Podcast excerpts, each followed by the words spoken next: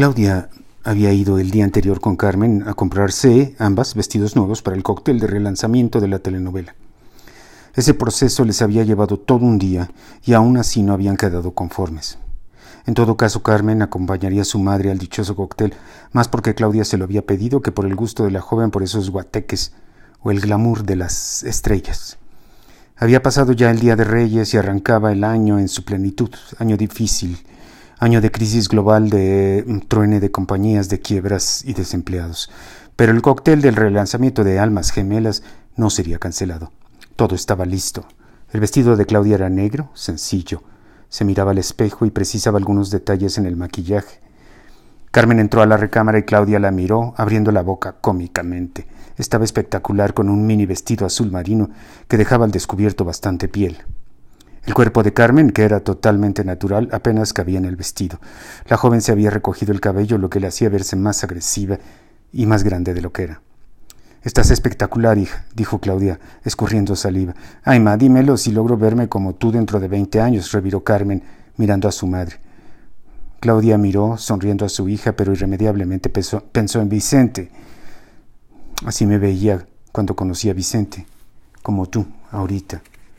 Carmen se acercó al espejo para suavizar las chapitas. Pensé que ya no querías hablar de él. Nada más me acordé de cuando tenía tu edad.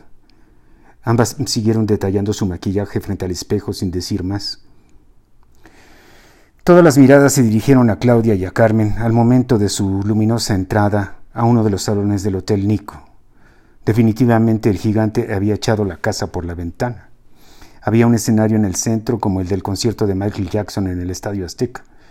El escenario era móvil. Una de las paredes estaba cubierta por una, un enorme cartel de la telenovela Kula, con la nueva heroína en primer plano. Almas gemelas resplandecía por cada rincón. Había mucha gente, muchos de ellos periodistas de la fuente de espectáculos, que ya estaban pegándole durísimo al ron Bacardí y a las botanas. Total, todo era gratis. En una mesa, la flaca, con un vestido que parecía cortina vieja de mansión, se veía más delgada que nunca y Carlo ya tenía la mirada perdida y un vodka en la mano. No había llegado el caca grande porque le gustaba hacer su entrada triunfal y prefería que lo esperaran. Gran parte del reparto, especialmente los actores y actrices de medio pelo, ya estaban sentados en sus mesas gritando y haciendo sus tradicionales teatros. Una niña de producción, chaparrita pero con cara de muñeca como Verónica Castro, recibió a Carmen y a Claudia con apuración. Hola Claudia, vengan por aquí a la mesa de honor. Carmen y Claudia se miraron con una sonrisa y se dirigieron a una mesa estratégicamente colocada frente al escenario donde ya estaban sentados los directores. Estos interrumpieron su conversación al ver a las dos mujeres hermosas, perfectas, sexys. Se pusieron de pie y llenaron a Carmen y a Claudia de elogios. Uno de los directores le propuso a Carmen ser actriz, pero ella dijo que no era lo suyo. Repentinamente la luz se apagó y el salón empezó a vibrar como preparándose para el despegue. Las luces comenzaron a viajar por todo el recinto y entró el tema de la telenovela, una balada bastante común y corriente cantada por Alejandro Fernández. Explotaron fuegos artificiales a la orilla del escenario y entre humo aparecieron los protagonistas besándose en el centro de la pista. El jefe había llegado sigilosamente y estaba a un lado viendo todo había aparecido como un espectro. Bajó una pantalla gigante y se proyectaron los avances de lo que sería la segunda temporada de Almas Gemelas, con los textos que había hecho Claudia. Intriga, romance, suspenso, el amor desencontrado, la duda, la mentira, la traición, el sacrificio. Luego, una coreografía, con el fondo de un clip de los que le gustaban tanto al jefe, con la cámara sin ajustar, a dar ni una sola toma fija o clara, con contraluces y la nueva actriz viéndose como una diosa. La coreografía era erótica, sexy, con poca ropa, como también le gustaba al gigante. El show terminó espectacularmente, jalando los aplausos de todos y los gritos de los actores y actrices, haciéndose notar como siempre.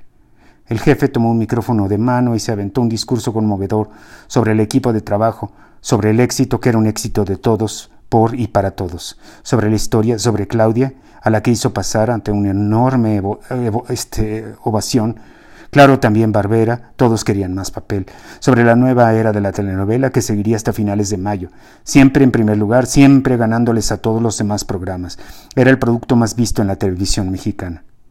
Carmen estaba muy entretenida con el espectáculo, pero tenía que resistir los embates del director de escena, que tenía como intención primordial tratar de quitarle la ropa a la muchacha, a la brevedad. Para lograrlo, según él, le recitaba poemas de Cyrano, escenas completas de Hamlet y pasajes de Pirandello. El director no paraba de hablar citando a Eric Bentley, a Chekhov e Ibsen.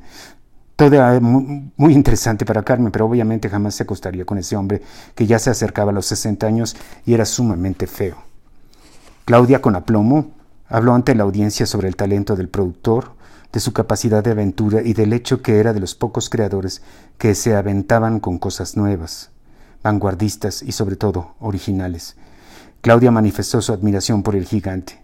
Al tiempo que Carlos se quedaba dormido sobre la mesa y los técnicos del foro y de la unidad móvil hablaban de lo lindo que sería cogerse al escritor y a la hija, y bebían añejo con coca.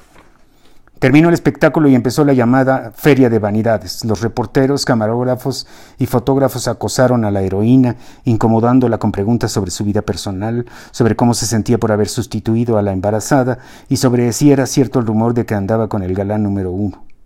A Claudia nadie la peló y se fue a sentar con Carmen, quien le pidió ayuda para lograr que el director al fin se callara, la dejara en paz y evitara verle el cuerpo con ojos de camaleón. Muchos actores de medio pelo querían estar frente a las cámaras, pero los periodistas estaban enfocados en la protagonista y los tres galanes, también luchando desesperadamente por estar frente a las cámaras y mentándose la madre en silencio. Algunos actores y actrices, actrices importunaban a la escritora preguntándole sobre su papel. Claudia a veces ni siquiera se acordaba del personaje en cuestión. Yo soy el doctor que dijo que fulana tenía cáncer terminal. Yo soy la sirvienta de la casa de la villana. Yo soy una empleada de la oficina del amigo de uno de los galanes. Todos preguntando si su, su papel iba a evolucionar o si tendría vida propia. A Carmen le pareció poco oportuno, pero ella de todas maneras tenía mucho que hacer. Gran parte de los galanes de 20 a 40 años querían estar con ella. Es más, bastaba con que ella permitiera que la contemplaran. De hecho, hasta el gigante se acercó y obligó a Carmen a ponerse de pie. Eres un bombón, dijo lascivo, ayudando a Carmen a darse la vuelta. Incluso algunas cámaras despistadas se acercaron pensando que Carmen era una estrella de la televisión. De pronto Carmen tenía todos los flashes encima, los flashes encima y, y posaba al lado del productor que aprovechaba para tomar su mínima cintura y sentir su piel. Los reporteros preguntaron si Carmen era la nueva adquisición del jefe y este dijo que sí, solo para dejar a los reporteros picados. Claudia platicaba con el elocuente director del futuro de la telenovela, un poco para alejarlo de su hija, cuando sintió una presencia atrás de ella, una respiración. Reconoció de inmediato el olor y su corazón se aceleró como auto de la NASCAR. Carmen no lo vio, porque estaba posando frente a las cámaras e intrigando a los reporteros de espectáculos. Claudia dejó al director con la palabra en la boca porque se puso de pie como si la silla estuviera caliente y lo encaró. El tiempo se detuvo. Claudia solo podía escuchar un zumbido como de panal de abejas. Su mirada era un túnel. En el centro, los ojos de Vicente.